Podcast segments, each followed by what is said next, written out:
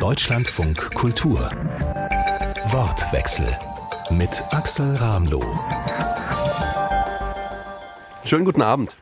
Wer rettet eigentlich in Zukunft Europa? Geht wie immer nichts ohne Amerika? Das fragen wir heute am Ende eines Jahres, in dem der russische Krieg gegen die Ukraine so viele Illusionen zerstört hat.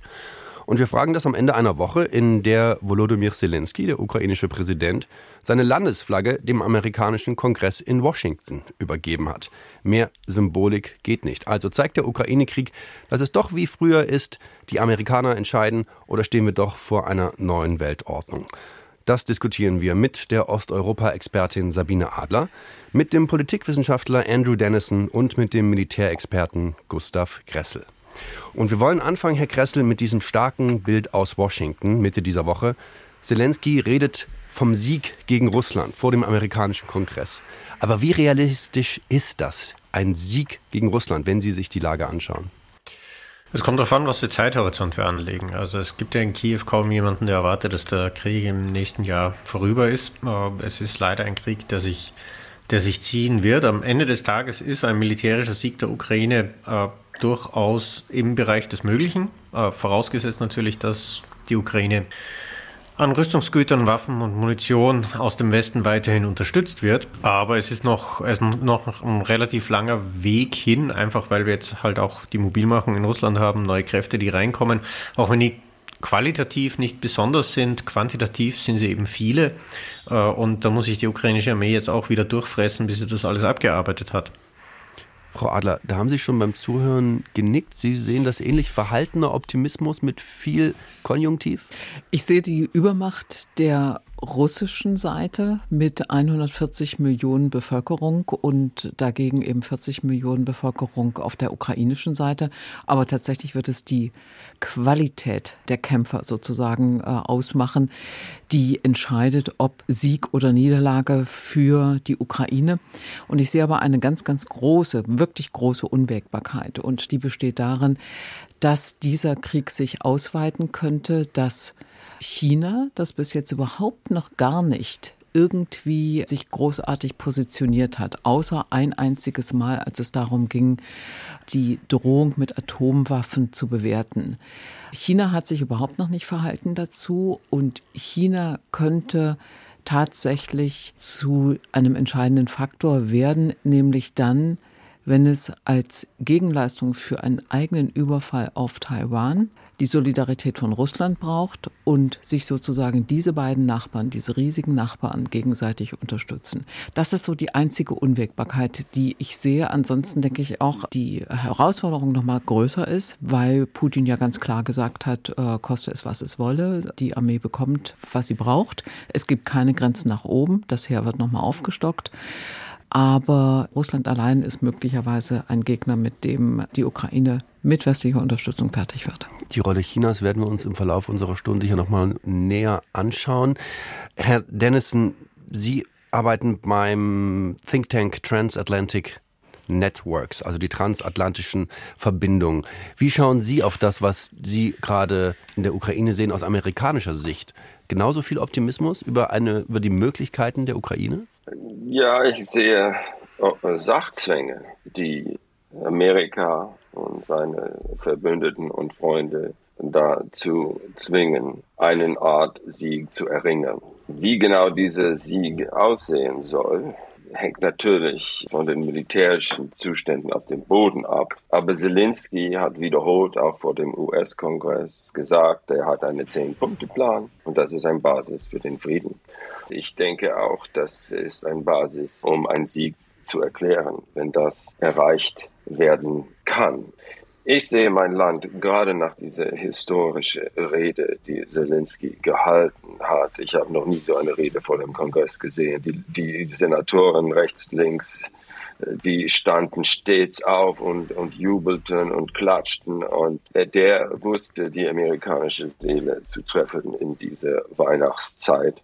Und ich bin überzeugt, die Amerikaner stehen hinter die Ukraine, dass die russische Macht zurückgedrängt werden muss, so wie Lloyd Austin das im April gesagt hat, so dass sie so geschwächt sind, dass sie sowas nie wieder versuchen.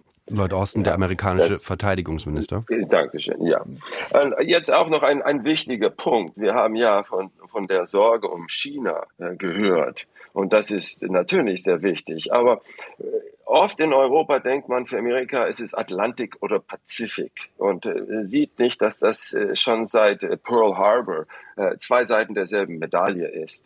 Wir sehen Euroasien, Weltinsel als Herausforderung. Und seit Ende des Zweiten Weltkrieges ging es darum, für Amerika und seine Freunde in Europa und sonst wo, die Altimperien Russland und China einzudämmen, abzuschrecken, ja, beide mit Kernwaffen bewaffnet natürlich, auch zu engagieren, um die Gefahren in Grenzen zu halten und wichtiger noch, um ein Bündnis zwischen China und Russland zu verhindern. Das wollen wir nicht. Jetzt, wir haben das Glück, dass China und Russland, rede gar nicht von Indien, äh, oft mehr Zank miteinander haben als nicht. Also die, die haben sich schon öfter bekriegt, äh, auch im Kalten Krieg. Die Amerikaner denken, ein Sieg in der Ukraine überzeugt China gar nichts zu versuchen in Taiwan. Und die äh, Amerikaner sind auch der Meinung, China wird von Tag zu Tag schwächer und der Gefahr ist ein schwacher China, der eine Flucht nach vorn versucht. Aber die Botschaft aus der Ukraine ist, dass es ein, wir sagen, unitary Theater, also ein einheitlicher strategischer Bereich. Und Einfluss unter Ukraine ist Einfluss in Zentralasien und das ist Einfluss gegenüber China. Also um das so ein bisschen aus amerikanischer Perspektive darzustellen. Ich bin relativ überrascht und dann lasse ich Sie gleich reden, Frau Adler, dass wir so schnell jetzt schon wiederholt bei China sind. Genau, das ist natürlich wirklich ein ganz entscheidender Faktor. China steht sozusagen als Riese, der bis jetzt sich nicht bewegt, stumm ist, zuschaut, aber jederzeit losmarschieren könnte quasi im Raum. Und wir können es nicht wirklich vorhersagen. Und Herr Dennison, ich teile Ihren Optimismus da nicht so ganz, dass man äh, China tatsächlich äh, von amerikanischer Seite so sehr einschüchtern kann, dass da nichts versucht wird. Wir hoffen es natürlich nicht, ich will es auch nicht herbeireden. Ich will aber auf einen Aspekt kommen, den Sie auch angeschnitten haben, Herr Dennison. Das ist diese Rede, die ja wirklich mehrfach die äh, Abgeordneten von den Sitzen gerissen hat. Und ich habe mich gefragt, ob wir das nicht auch als ein Teil, wenn wir es jetzt ganz böse ausdrücken, von hybrider Kriegsführung sehen müssen, dass es äh, ein ganz wichtiges Mittel ist für die Ukraine, dass sie sehr gekonnt mit diesem sehr fähigen Präsidenten, was also Performance angeht, einsetzt. Und ich frage mich, wer da der Ghostwriter war. Diese Rede hat die Amerikaner in, und Amerikanerin in dem Saal derartig abgeholt. Die hat so genau gesessen, dass ich mich echt gefragt habe, hat da mindestens nicht ein Amerikaner mitgeschrieben, ein sehr, sehr fähiger, schlauer Kopf, der sich richtig gut auskennt in PR-Belangen, der weiß, wie man da einen solchen Präsidenten in einer solchen äh, Situation beraten muss und äh, der wirklich mit allen Wassern gewaschen ist. Jedenfalls ganz egal, wie es zustande gekommen ist, es war eine brillante Rede, die wirklich gesessen hat. Herr Gressel, wenn Sie sich das als Militärexperte anhören, wir reden jetzt quasi wieder über diese Rede von Volodymyr Zelensky und welchen Einfluss sie gehabt hat in den USA. Das haben ja die Bilder auch eindrucksvoll gezeigt. Es scheint aber zumindest öffentlich keinen großen Einfluss auf Russland gehabt haben. Der russische Präsident hat am selben Tag gesagt, wir machen weiter, koste es, was es wolle. Wenn wir uns nochmal Russland in der gegenwärtigen Situation anschauen, können die überhaupt militärisch weitermachen, koste es, was es wolle? Zumindest zurzeit ist die Unterstützung der USA jetzt auch quantitativ leider noch nicht viel Neues. Ich hoffe, das ergibt sich über das nächste Jahr, aber dazu kommen wir vielleicht später. Ich meine, gut, was erwartet man, dass Putin sonst sagt, dass er sich hinstellt und sagt, das ist ähm, sozusagen alles hoffnungslos, das will er nicht machen. Es gibt auch in der Vergangenheit schon viele Diktatoren, die äh, noch im April 45 von Sieg äh, gesprochen haben und da findet man halt dann Dinge, die, die sozusagen in das Bild passen, in den öffentlichen Ansprachen. Äh, mein, ganz, äh, ganz gratis geht das natürlich für Russland auch nicht, aber auch da ist die Lage angespannt, was äh, gewisse Klassen von Material darstellt, was die, die Finanzierbarkeit des Krieges äh, äh, angeht, dadurch, dass ja die EU-Sanktionen immer stärker beißen. Die meisten waren ja eher langfristig angelegt, also haben keine kurz- oder wenig kurzfristige Wirkung, aber viel langfristige langfristige Wirkung, was die Finanzierbarkeit des Krieges angeht.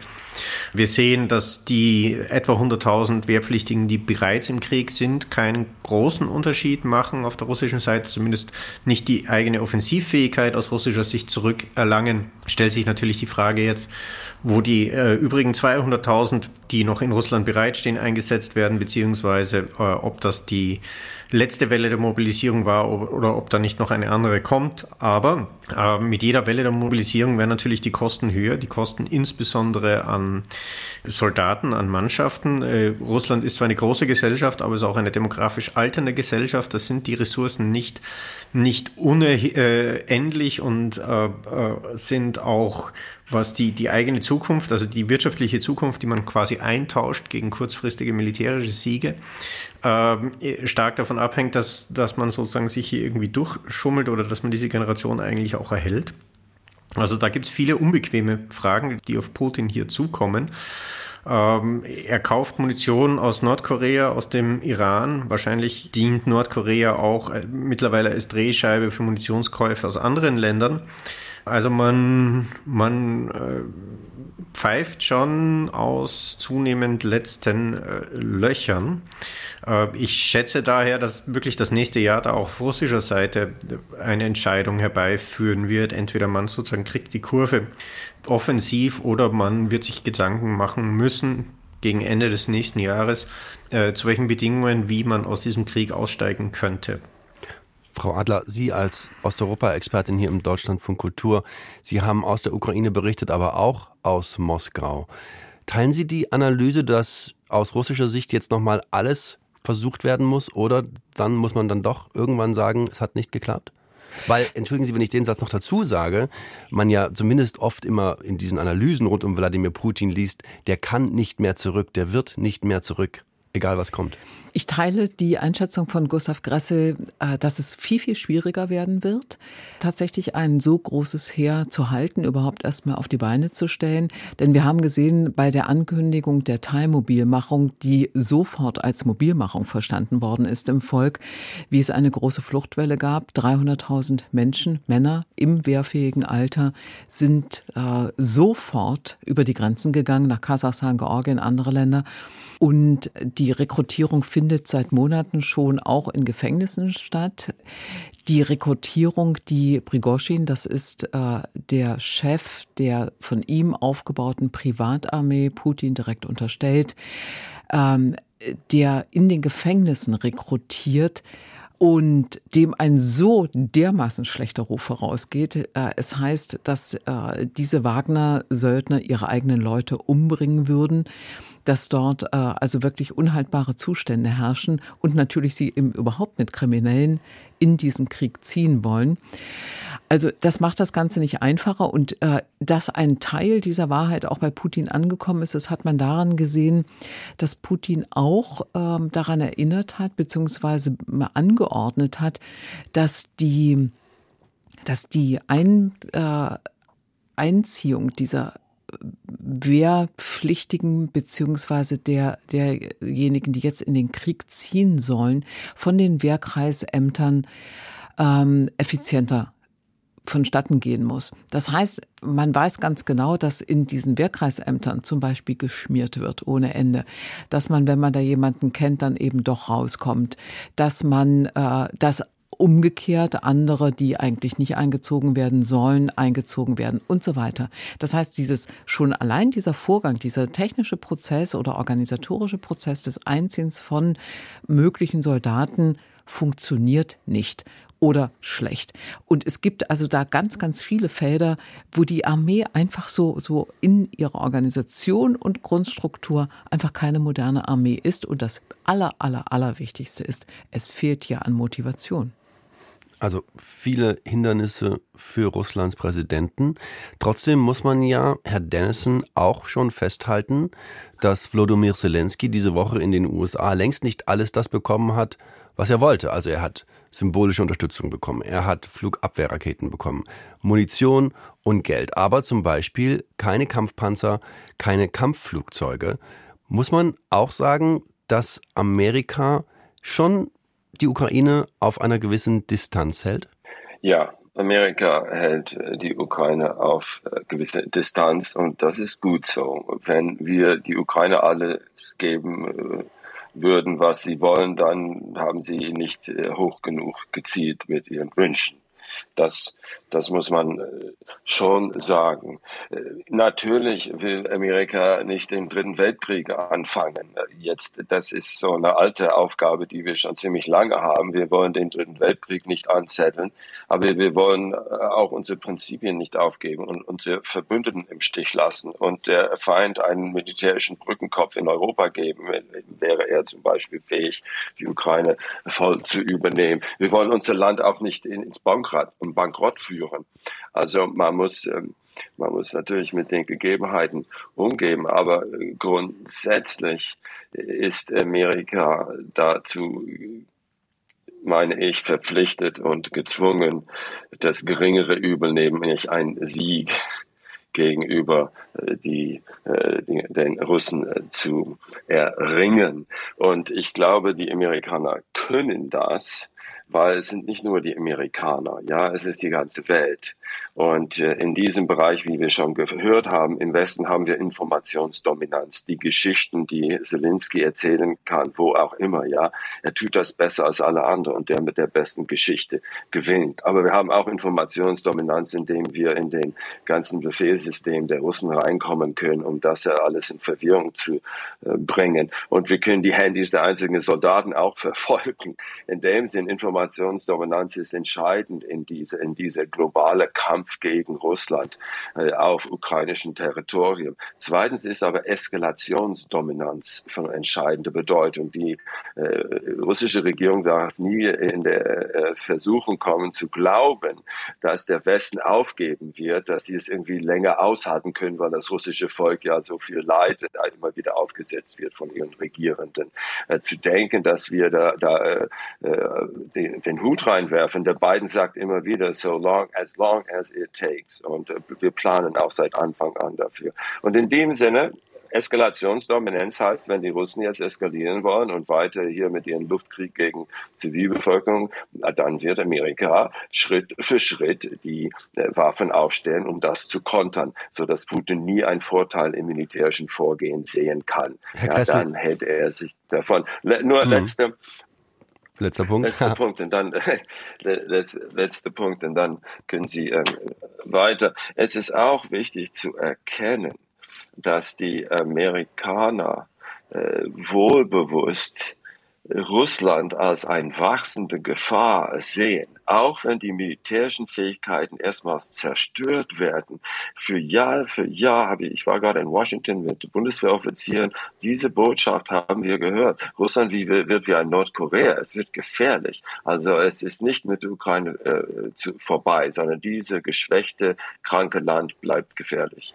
Gleichzeitig, Herr Kressel, gibt es auch in den USA Stimmen, die sagen, die Amerikaner könnten der Ukraine am besten helfen, wenn sie dafür sorgen, dass es ein Verhandlungsergebnis gibt. Stimmen Sie dazu?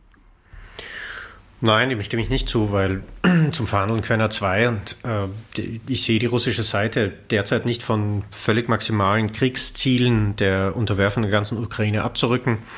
Äh, man muss sich auch dann überlegen, äh, selbst wenn wir jetzt sozusagen die Möglichkeit hätten, ein Minsk-3-Abkommen, äh, die, die gegenwärtige Frontlinie einzufrieren, was das langfristig bringt, dann hätten wir ein Land, das in der Mitte zerschnitten wird durch, durch eine Frontlinie, das halb besetzt ist, wo die größte Binnenwasserstraße noch halb besetzt ist, wo ein Großteil der Energieinfrastruktur noch besetzt sind, in einer Erwartung, nachdem ja das letzte Minsker Abkommen ja eigentlich schon für die Tonne war, dass der Krieg in fünf Jahren wieder weitergeht, dann hat man einen Staat, den kann man zwar mit Entwicklungshilfegeldern irgendwie durchfüttern, aber private Investoren, wenn da nicht hingehen und ihr Geld dort lassen, weil, weil sie in der Erwartung stehen, dass der Krieg in fünf Jahren wieder weitergeht und dass sie dann sozusagen wieder alles verlieren. Dann haben sie finanziell eine demografisch, eine wirtschaftlich geschwächte Ukraine, in der die Leute auswandern, in der es kaum mehr Jugend gibt, weil man sich, wenn man ein langfristigen Leben aufbauen will, das dann doch lieber in Warschau, in Berlin oder sonst wo tut. Das dann auch ein ideales Angriffsziel ist für eine weitere russische subversive oder auch ganz offene militärische Aggression. Also äh, damit äh, wäre das Problem nur größer gemacht, wäre dann eben vielleicht in einem Zeitraum, wo die USA in Ostasien gebunden wären, dass Russland dann sozusagen äh, beschließt, mit dem Ganzen wieder aufzuwaschen. Also da hätte man sich wirklich keinen Gefallen gemacht. Und ich, ich, ich darf vor solchen Trugschlüssen, auch wenn die in Deutschland sehr populär sind, ähm, äh, nur warnen, äh, da brockt man sich weit größere Kosten, weit größere Mühen und eine weit gefährlichere Situation ein, wenn man, wenn man sowas macht. Ähm, aber allerdings die, muss man, verzeihen Sie, Herr Gressel, dass die Amerikaner ja. jetzt aber sagen, Patriot-Abwehrraketen ja, aber keine Kampfpanzer, keine Kampfflugzeuge. Das werten Sie als Signal des Abwartens, als Signal der Vorsicht oder als Signal, dass man irgendwann auch tatsächlich sagt, wir brauchen eine Lösung? Ähm, ich, ich werte das als Signal der Schwäche, weil genau das bringt uns ja der Lösung nicht weiter. Ähm, eine Schwäche, die ich ja auch dem deutschen Kanzler äh, attestiere. Das ist eine Fehlkalkulation und eine, eine gewissermaßen eine Torheit, zu glauben, äh, dass man aus diesem Krieg einfach rauskommt. Äh, das ist Angst vor der nuklearen Eskalation, weil natürlich man fürchtet, dass die Ukraine mit Kampfpanzern, mit Schützenpanzern Territorium schneller äh, zurückgewinnt, als sie das jetzt tun könnte und damit äh, man äh, damit man sozusagen Richtung Eskalation schlittert. Das ist leider eine Angst, die ist im Weißen Haus, genauso wie im Kanzleramtsstaat verbreitet. Äh, die hemmt eine vernünftige Reaktion und das, das ist leider der Fall. Wir haben, wir haben es bei beiden ja wenn man so sagt, in, mit, in, in seiner Politik mit vielem Obama-Hangover leider zu tun. Und da, da tauchen diese Schwächen wieder auf, diese Zurückhaltung gegenüber Russland, ähm, dieser Glaube, dass äh, Europa aus Deutschland und Frankreich besteht. All das schwingt sich durch die Ukraine-Politik äh, der gegenwärtigen Administration, insbesondere des Präsidenten. Ich glaube, State Department, Defense Department sind hier ein bisschen progressiver, aber das ist, ist leider, leider auch Teil der Diagnose. Frau Adler. Ich würde einfach äh, nur gerne vertiefen wollen, was Herr Herr Gresse sagt, mit äh, diesem aufgeschobenen Krieg, den man durch einen Zwischenfrieden, mehr würde es ja nicht werden, äh, bekommen würde. Äh, selbst so eine Lösung ist den Ukrainern absolut nicht zu vermitteln. Es ist wirklich völlig unwichtig, wen man fragt, ähm, ob das äh, ob das Flüchtlinge sind, ob das Menschen in der Ukraine sind, egal mit wem ich spreche.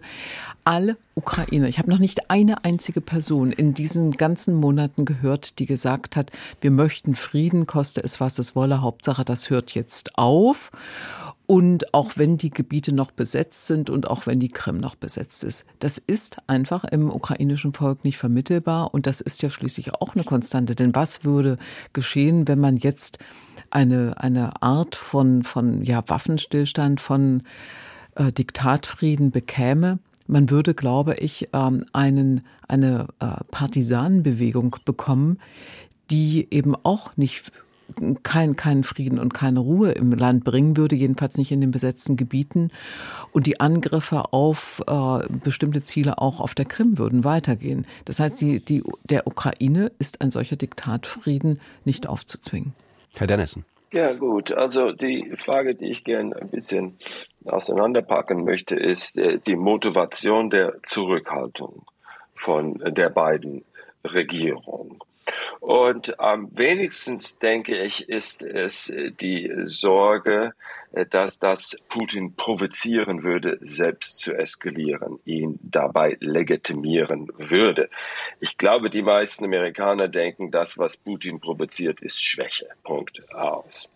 Es ist auch so, dass die Amerikaner der Meinung sind, das zuzugeben, würde Putin nur mehr Macht geben, Amerika zu erpressen.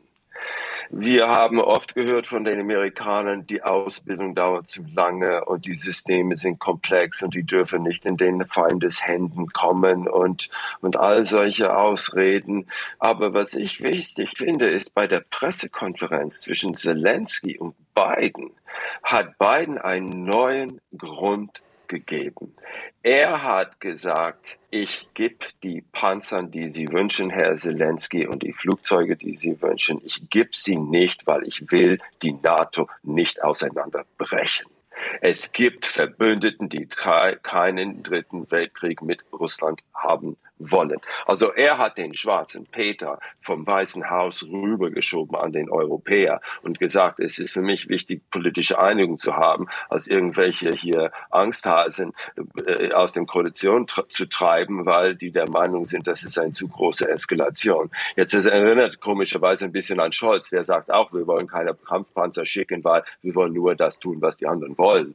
Ähm, aber verstehen Sie, für mich ist das ein Zeichen von Amerika, dass der Grund, warum wir die Sachen nicht schicken, ist nicht wegen Provokation, sondern weil man Angst hat, die Koalition auseinanderzusprechen und auch die Koalition in Amerika. Es gibt linke Demokraten und die sagen, keine große Provokation. Wir haben da nichts zu suchen, genau wie sie nichts in Afghanistan suchen wollten. Andrew Dennison ist das hier bei uns im Deutschlandfunk Kultur. Er ist Politikwissenschaftler vom Transatlantic Networks. Wir diskutieren hier über die Frage, was wir eigentlich aus diesem Jahr des Ukraine-Kriegs für Folgen sehen für Europa, aber auch für die Welt. Wir diskutieren das auch zusammen mit Sabine Adler. Sie ist Osteuropa-Expertin hier bei uns im Programm. Und wir diskutieren das mit Gustav Gressel. Er ist Militärexperte bei der Denkfabrik European Council on Foreign Relations. Und Herr Gressel, wir haben jetzt in dieser ersten halben Stunde unserer Diskussion sehr viel darüber gesprochen, welche Rolle die Amerikaner spielen, was die Amerikaner wollen, wie tief sie eingreifen wollen, wo die Grenzen für die Amerikaner sind. Das zeigt ja auch tatsächlich, ohne Amerika geht weiter nichts. Es ist auch im Rahmen dieses Jahres immer wieder darüber gesprochen worden, dass die Amerikaner aber eigentlich irgendwann aus Europa raus wollen, weil sie die geostrategische Zukunft in China sehen. Das, was wir gerade diskutiert haben, dieses letzte Jahr, widerlegt das diese These? Ja, es, es sieht zumindest vor, dass, also ich sehe sehr, sehr, sehr große Skepsis, wenn wie Europa weiterleben soll, wenn es die amerikanische Führerschaft nicht gibt. Man sieht jedes Mal, wenn die amerikanische Führerschaft schwächelt äh, oder wenn, wenn aus Amerika nichts Konstantes oder Vereintes kommt, dann passiert eben nicht das, was alle Thinktanker schreiben, dass dann sozusagen Europa Verantwortung übernimmt, sondern dann kommt aus Europa noch weniger. Äh, man kann jetzt natürlich streiten, wie viel militärische, wie viel harte Präsenz an Waffensystemen es in Europa wird brauchen, amerikanischerseits, aber die politische Präsenz, die politische Führung äh, durch die Vereinigten Staaten, die ist unersetzbar. Ich sehe in Europa keinen einzigen Staat, der dieses Vakuum füllen könnte. Man sieht das jetzt in der Ukraine in diesem Krieg äh, nochmal ganz besonders, dass es insbesondere auf, äh, auf die USA ankommt, insbesondere auf die politische Führung, insbesondere dann eben Entscheidungen herbeizuführen, welche Waffensysteme liefern wir, welche nicht. Ähm, auch, auch zur Pressekonferenz, ja, natürlich, ähm, Macron äh, und, und Scholz sind die großen Zögerer innerhalb der Allianz. Ich sehe aber schon die Möglichkeit der Amerikaner äh, innerhalb der Allianz äh, äh, die, die Zauderer in Europa auch, äh, wenn es nötig ist, zu isolieren und, und auch gegen die Wand zu spielen, wenn sie es wenn es wollten. Es gibt ja mehr Europäer als nur, nur die Deutschen. Aber man kriegt, man kriegt eben aus Europa nur vernünftige Antworten, wenn es amerikanische politische Führerschaft gibt. Aber militärisch ist natürlich die Lage auch ähnlich dramatisch. Also wir haben jetzt etwa 100.000 äh, Mann amerikanische Truppen in Europa stationiert, äh, um die Ostflanke zu sichern, oben vor allen Dingen in, in so Fähigkeiten, die die europäischen Streitkräfte überhaupt nicht haben im Bereich der Führung, im Bereich der Logistik, im Bereich der elektronischen Aufklärung, im äh, äh, Bereich ähm, äh, der, äh, der, der Luftkriegsführung, der Koordination von Luftkriegsführung, um hier eine wichtige Rolle zu spielen. Also die, die Amerikaner sind militärisch hier wirklich auch der Dreh- und Angelpunkt jeder Anstrengung. Äh, selbst äh, wenn, wenn sozusagen viele europäische Soldaten dann in einer NATO-Gesamtverteidigung eine Rolle zu spielen hätten, die ganze Führungsfähigkeit äh, hängt von den, von den USA und äh, die Europäer, äh, es gibt jedes Jahr auf allen möglichen Sicherheitskonferenzen große Lippenbekenntnisse, das ändern zu wollen und selbstständig zu werden, aber de facto passiert nichts und äh, de facto haben wir äh, auch jetzt am heutigen Tage wieder eine Bundeswehr, die vielleicht zwei Tage oder vielleicht vier Tage äh, Munitionsreserven hat. Die Ukraine ist mit sechs Wochen in diesen Munitionsreserven in diesen Krieg gestartet und man sieht, wo wir jetzt stehen. Ähm, wir sehen, wo wir mit unserer verteidigungsindustriellen Kompetenz stehen, äh, die nach, durch diesen Krieg noch eher zerfleddert, als sie, als sie geeinigt wird. Ähm, ich, ich sehe hier äh, ich sehe wirklich enorme Probleme, wenn wir, wenn wir in das, in das pazifische Zeitalter gehen, äh, wenn wirklich einmal um Taiwan eine Krise ausbricht und, und die Europäer auf ihrem Kontinent relativ allein gelassen werden. Das pazifische Zeitalter, das haben wir ja zu Beginn unserer Sendung schon mal angerissen. Herr Dennison, sehen Sie das auch tatsächlich? Das pazifische Zeitalter, es kommt so oder so und das, was wir hier jetzt in Europa noch sehen, das ist quasi noch ein letztes großes Engagement der Amerikaner? Ja, also pazifischen Zeitalter, in dem die größten Herausforderungen der Zukunft waren, wahrscheinlich eher aus dem Pazifik als aus dem Atlantik kommen. Aber es bleibt noch ein atlantisches Zeitalter, weil dieser atlantische Raum, Markt und Gesellschaft ist prägend, ist dominant, ist Motor der Globalisierung und Wertschöpfung. China hätte nie seine 100 Millionen aus der Armut bringen können, ohne der Zusammenarbeit mit diesen innovativen Wirtschaftsgigant, diese Pax Atlantica, wenn Sie so wollen. Und es ist auch für mich eher die Europäer, die endlich eine Wendung Richtung Pazifik machen als die Amerikaner. Denn ich weiß schon, als Pearl Harbor angegriffen worden ist, dann musste der Churchill Roosevelt sagen, hey man, Europe first, nicht Asia first. Und Roosevelt sagte, na klar, denn diese Machtzentrum Europa, ohne die ist alles für die Katz. Ja, und Japan ist viel weiter weg. Und im Koreakrieg hätte man auch sagen können, oh, Berlin steht ganz allein da. War aber nicht der Fall. Und denke an den Vietnamkrieg. Bürgerkrieg 50.000 amerikanische Soldaten gestorben. Und wo waren die Europäer da? Solidarität zeigen überhaupt nicht. Also ich mache mir keine großen Sorgen, dass die Amerikaner sich an den Pazifik orientieren und den Atlantik vernachlässigen. Ich wünsche mir aber trotzdem, dass diese Mannschaft nicht nur vom Kapitän Amerika abhängt, sondern dass die europäischen Spieler viel kompetenter sind. Aber manche Spieler denken, hey, wenn der Kapitän gut genug ist, dann muss ich gar nichts machen. Und das ist die Gefahr. Diese Bündnis ist immer eine Gefahr von einem Bündnis. Aber so sind wir. Trotzdem, ich mache mir Hoffnung, dass die Europäer ihr Denken globalisieren und dass sie langsam merken, es gibt kein Pazifik und ein Atlantik, sondern ein globales Schachbrett, auf dem man Einfluss ausüben muss und versuchen, die, die uns kaputt machen wollen, zu kontern. Sabine Adler, welche großen geostrategischen Konflikte sehen Sie für die Welt der Zukunft? Ja, ich frage mich natürlich, wo in dem Ganzen sich dann Russland einsortiert. Wenn wir das jetzt äh, nennen, also dass das äh, atlantische Zeitalter ist noch nicht vorüber oder es geht auch gar nicht vorüber und dazu kommt aber dann schon eine neue Zeit, die pazifische. Äh, wo wird Russland dann sein? Äh, das, was wir bis jetzt sehen, auch Nachrichten aus dieser Woche zeigen das. Äh, ein neues Gasfeld ist eröffnet worden von Russland, ausdrücklich mit der Bestimmung, dass dieses Gas für China bestimmt ist. Also wird es wahr, dass Russland sozusagen die billige Tankstelle für China wird, auch für die Versorgung, für vielleicht im besten Falle für einen Absatzmarkt. Oder wird es ein tatsächlich auch militärischer Verbündeter Chinas gegen die USA? Dann hätten wir eine neue Blockstellung und das ist etwas, was wir uns natürlich, weil so riesige Kräfte dahinter stehen, wirklich nicht wünschen können. Also als wir den anderen äh, Block hatten oder die Blöcke hatten, den eisernen Vorhang, da war China sozusagen in einer beinahe neutralen Position und äh, natürlich auch überhaupt nicht diese starke Macht, die sie jetzt ist. Und da sich vorzustellen und sich das auszumalen, was werden würde, wenn Russland und China an eine äh, Seite an Seite, Schulter an Schulter sich gegen die USA und gegen den Westen, äh, europäischen Westen verbünden würden, mag ich mir nicht ausmalen. Das ist für mich eine Schreckensvorstellung. Das ist wie Korea oder Vietnam. Mao und Stalin haben Nordkorea da im Auge gehabt und in Vietnam waren die Russen und die Chinesen beide dabei.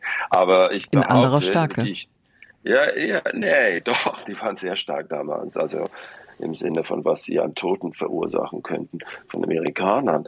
Aber die Frage ist, ob die Russen und die Chinesen einander wirklich können. Denn China hat territoriale Ansprüche in Russland aus dem Jahrhundert der Beleidigung. Und Russland, ob Putin wirklich bereit ist, zweite Geige zu, zu Xi Jinping zu spielen, da, da frage ich mich. Und mehr noch, ich glaube, die Chinesen wissen, sie sind viel abhängiger von westlichen Technologie und Märkte, äh, als sie von Russland ersetzen können. Und selbst die Pipelines, die sie bauen wollen, und die ganze Technologie dafür und das sind höllisch komplizierte Dinge. Das kommt alles aus dem Westen, das kriegen sie nicht mehr. Kurze Nachfrage, was war das Jahrhundert der Beleidigung?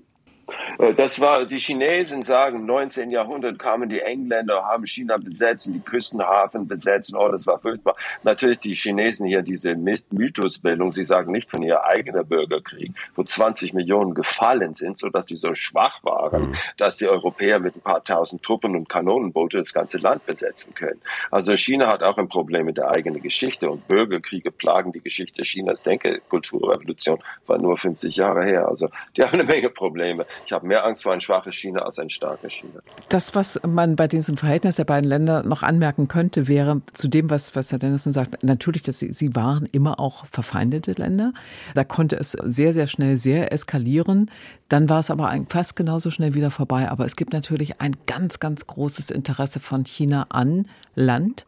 Dieses Land wächst immer mehr. Und in Russland haben wir es mit einer riesigen Landmasse zu tun, die kaum besiedelt ist. Sie war auch nicht äh, vorher stärker besiedelt.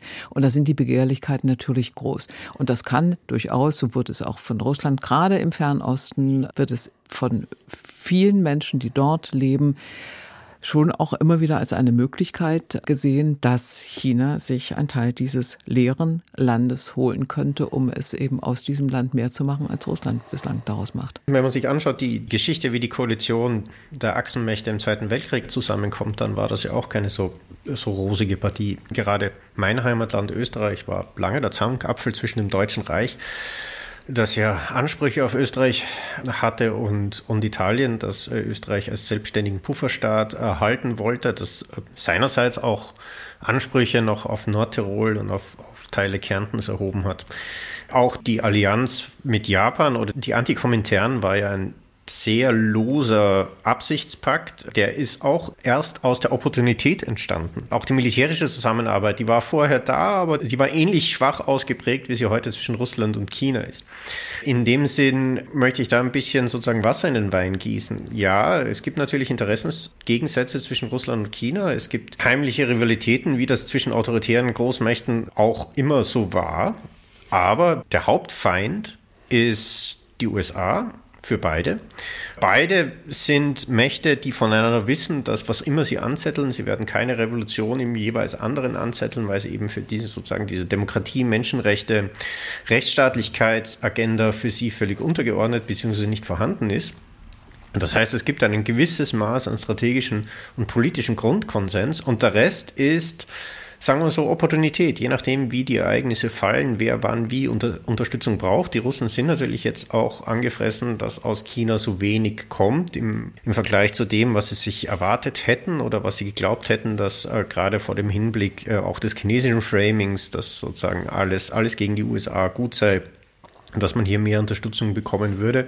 Das heißt aber nicht, dass in naher Zukunft sich nicht andere Krisen bilden, die China anders, besser in den Kalender passen. Wir müssen ja auch sehen, dass für China eine enorm ungünstige Zeit ist. Die technische Modernisierung der Volksbefreiungsarmee ist bei weitem noch nicht abgeschlossen. Covid ist ein enormes innenpolitisches Problem. Also man ist dort zurzeit auch nicht wirklich in der Lage, jetzt militärisch eine Konfrontation einzugehen mit dem Westen, mit den USA.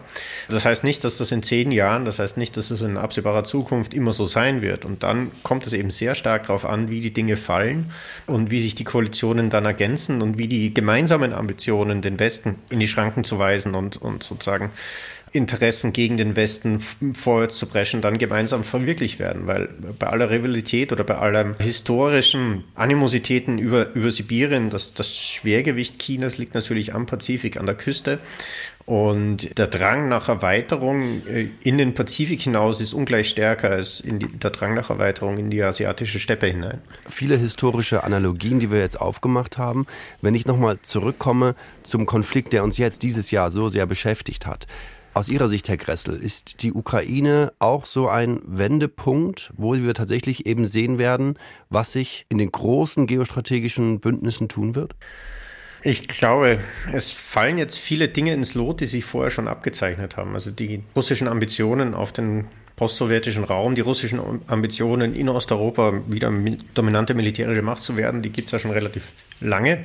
Die wurden im, im, politischen Diskurs in Europa nur immer schön auf die Seite gedrängt. Jetzt sind sie sozusagen ganz unbequem zentral in der Mitte. Im Rest der Welt stehen viele Staaten noch sozusagen auf spitzen Zehen und schauen sich das mal an, entscheiden sich aber nicht, auf welche Seite sie gehen wollen. Da würde ich sagen, also im, im, im sozusagen im großen Raum der Rest der Welt äh, wird vieles von anderen Interessenskonflikten abhängen, wie sich die Staaten entscheiden. Also bös gesagt, wenn nicht mal in Israel eine breitere Diskussion entsteht, wie man der Ukraine militärisch hilft, obwohl Russland vom Iran Militärhilfe bekommt und obwohl dort ein, ein jüdischer Präsident am Ruder ist und es eine sehr große jüdische Community auch in der Ukraine ist, dann ja, muss, ich, muss man schon konstatieren, dass es in erster Linie ein, ein, europäischer Konflikt ist und in erster Linie wir gefragt sind, hier eine Antwort zu finden. Wenn es ein europäischer Konflikt ist, lassen Sie uns in unserer Stunde hier auch noch diskutieren, was all das eigentlich für Europa bedeutet. Herr Gressel, Sie haben vor ein paar Minuten schon mal gesagt, dass Sie eigentlich kein Umdenken der Europäer in den letzten zehn Monaten in diesem Jahr gesehen haben, trotz dieses Krieges, trotz des Ende des Friedens. Da schüttelt Sabine Adler gleich den Kopf. Warum? Also ich finde, dass es sehr wohl ein Umdenken gegeben hat. Dieser Krieg, dieser Überfall hat wirklich sehr vieles geklärt. Er hat gerade in Deutschland sehr, sehr vielen Menschen, die noch Illusionen über den Charakter von Russland hatten, über den Charakter des russischen Präsidenten Putin hatten, diese Menschen, ein großer Teil von ihnen hat sämtliche Illusionen verloren da hat sich etwas geklärt. Das Bild der Nebel, der da sich immer noch so, so, so, so nett weich wischend drüber gelegt hat und äh, das alles ein bisschen äh, verklärt hat, der hat sich doch jetzt verzogen. Insofern natürlich zu einem irrsinnig hohen Preis, das ist völlig klar. Was sich, finde ich, immer noch nicht so richtig geklärt hat, ist die deutsche Haltung. Wir, äh, Stichwort Zeitenwendenrede, da kommt von der deutschen Regierung immer noch zu viel Missverständliches, immer noch ein Zögern, das nicht als eine Warnung vor Eskalation, als ein Maßhalten in jedem Fall offen kommuniziert wird, sondern da wird einfach zu viel nicht erklärt einfach weitergemacht oder entschieden.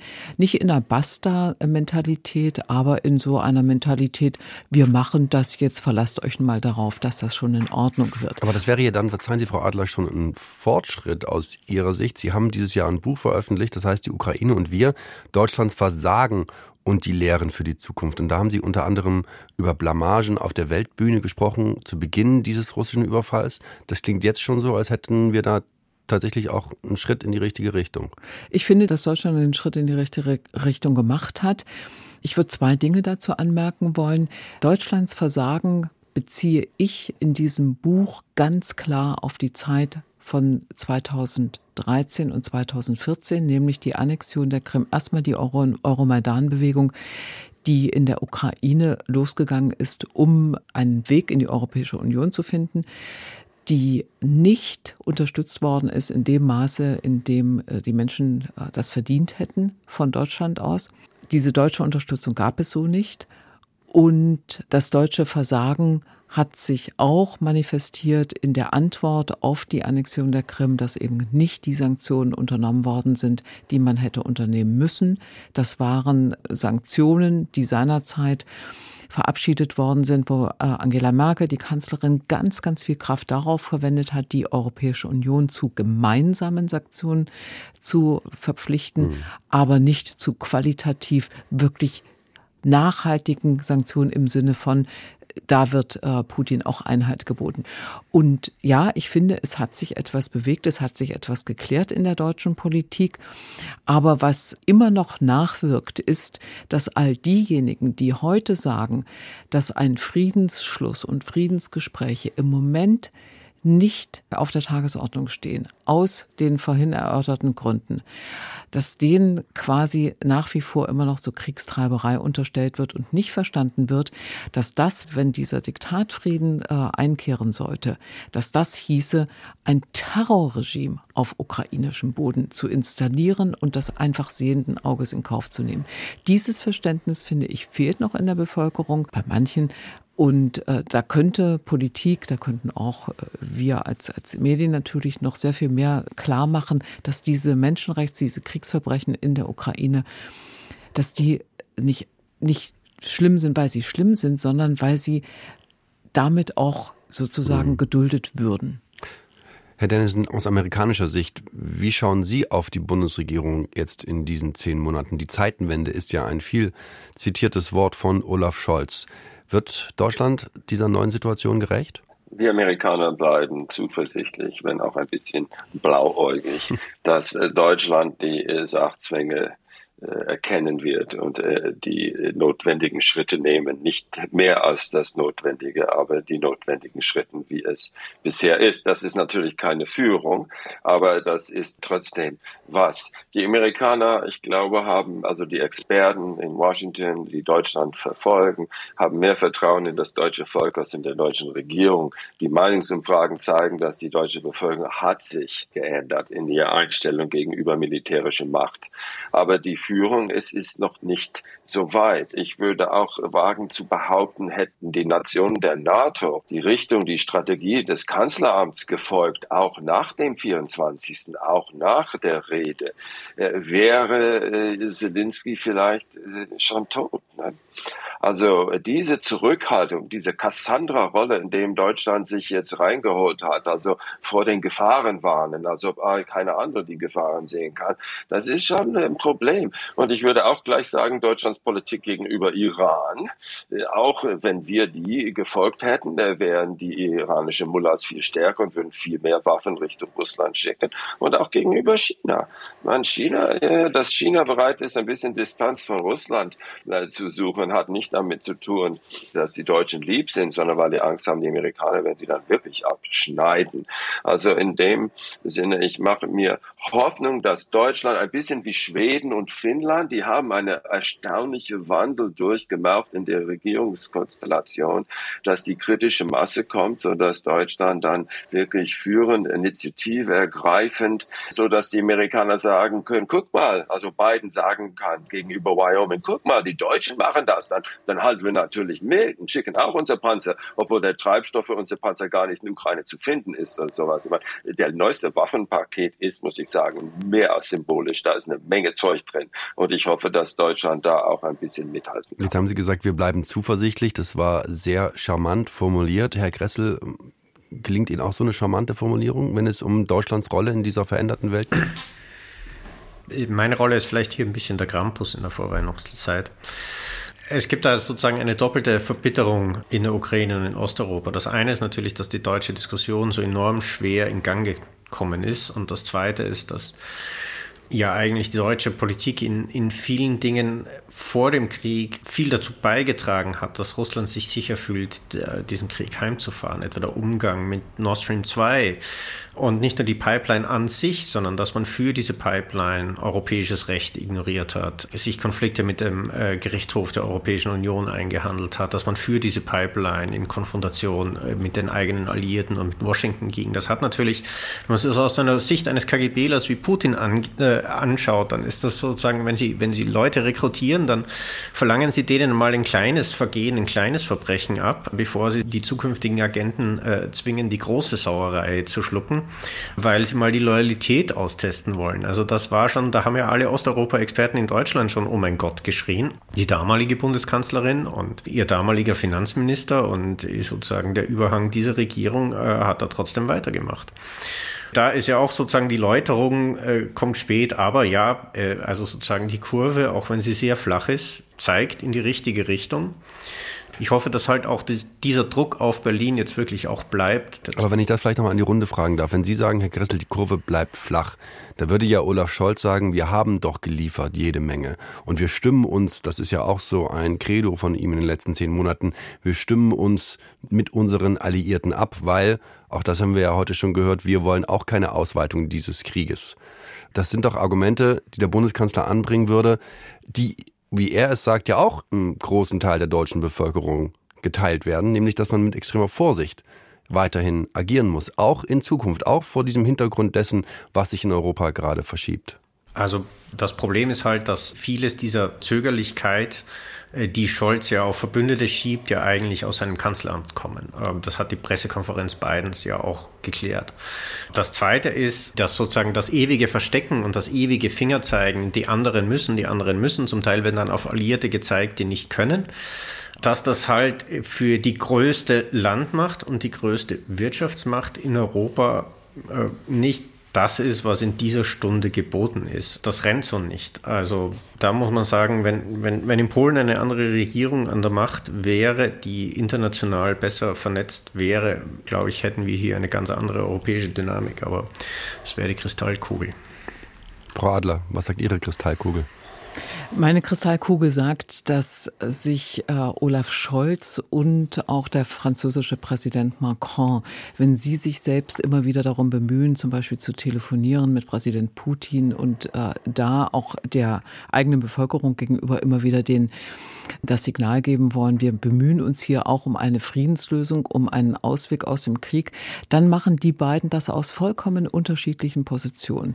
All das, was Herr Gresse jetzt gesagt hat zu Nord Stream 2, dass das also so eine Ignoranz den europäischen Nachbarn gegenüber war, solch ein Egoismus, den die deutsche Wirtschaft und die deutsche Politik da an, an den Tag gelegt haben und Putin da wer weiß was durchgehen lassen haben, hat Deutschland als Friedensvermittler diskreditiert. Wir sind aus dem Rennen. Man, wir genießen kein Vertrauen. Und das ist auch durch diese Zeitenwende und auch das, was ich da an Klärung, was ich vorhin auch beschrieben habe, geschehen ist, ist das noch längst nicht wieder aufgeholt. Diese Rolle können wir nicht spielen, die müssen wir anderen überlassen. Das wir, was wir aber machen können, ist, dass die deutsche Politik, die deutschen Diplomaten hinter den Kulissen versuchen können, mitzuhelfen an solchem, an, an dem Finden eines solchen äh, ja, einer, einer Vermittlerautorität und natürlich auch nach Lösungen zu suchen. Aber äh, das ist eine Aufgabe, also wir werden dieses Erbe aus den 16 Jahren Merkel beziehungsweise aus der Zeit der Schröder-Regierung, der rot-grünen Regierung, dieses Erbe werden wir doch eine Weile mit uns rumschleppen. Herr Dennison, lassen Sie uns noch mal kurz über dieses Erbe aus amerikanischer Sicht sprechen. Sie haben ja vorhin schon äh, relativ optimistisch über Zuversichtlichkeit gesprochen, aber wenn es darum geht, für die Amerikaner auszuloten, wollen wir uns eben, müssen wir uns weiter in Europa engagieren oder gehen wir eben in welchen Schritten auch immer hin zu diesem pazifischen Zeitalter? Was erwarten die Amerikaner dann von Deutschland in Europa? Diese Vermittlerrolle, von der Sabine Adler gerade gesprochen hat, von der sie aber gesagt hat, das wird für die Deutschen jetzt schwierig? Man erkennt diese wichtige Rolle Deutschland als Vermittler, um Konsens in der EU herbeizuführen, auch um eine gewisse Zusammenarbeit mit den Ländern um den EU rum, ob Richtung Afrika, Nahen Osten oder Zentralasien. Aber man wünscht sich auch mehr als diese These von Scholz, wir wollen keine Alleingänge machen. Also Führung kann man machen, ohne Alleingang zu unternehmen. Führung ist einsam, kein Zweifel. Das heißt, Risiken einzugehen und den Kopf aus dem Fenster zu stecken, nicht wissen, was passiert, den ersten Schritt zu nehmen. Aber es heißt nicht, dass ein Alleingang ist als solches. Und ich finde, wenn man äh, sagt, wir wollen nicht äh, härter gegen Russland vordrängen, weil wir wollen keine Alleingänge machen, das klingt ein bisschen hohl. Vielleicht bei beiden kann ich das verstehen, aber bei Deutschland nicht. Ja, dann muss man ehrlich genug zu sein, zu sagen, wir meinen, diese Strategie ist zu äh, risikoreich oder sowas. Natürlich kein Deutscher wird das sagen. Ich hoffe, dass in der Zukunft man bereit ist, ein bisschen mehr Streit zu wagen nach außen gegenüber den Kontrahenten nicht nur immer Konfliktlösung, sondern Konflikt bestehen und auch nach innen. Manchmal vielleicht ist man hier in Deutschland nicht wirklich bereit genug, in den Streit zu gehen, wenn es darum geht, äh, die Ukraine zu bewaffnen oder nicht. Amerika ist ein sehr strittiges Land. Manche Leute würden sagen zu strittig, aber diese Streitbarkeit macht Führung auch innovativer und flexibler und vielleicht ein bisschen Streitkultur in Deutschland würde auch die strategische Rolle Deutschlands stärken. Auf jeden Fall erwarten die Amerikaner, dass dieses reiche Land viel mehr tut als heutzutage. Aber ob die wirklich glauben, dass das passiert, äh, wir haben jahrzehntelang gelernt, das passiert halt nicht so, wie wir es wollen. Andrew Dennison hier bei uns im Deutschlandfunk Kultur der Politikwissenschaftler. Wir haben gesprochen über dieses Jahr des Ukraine-Krieges, was die Folgen sein werden für die Welt und damit auch für Europa. Genauso wie Sabine Adler war er hier bei uns. Sie ist Osteuropa-Expertin hier bei uns im Programm und Gustav Kressel war bei uns. Er ist Militärexperte beim European Council on Foreign Relations. Deutschlandfunk Kultur.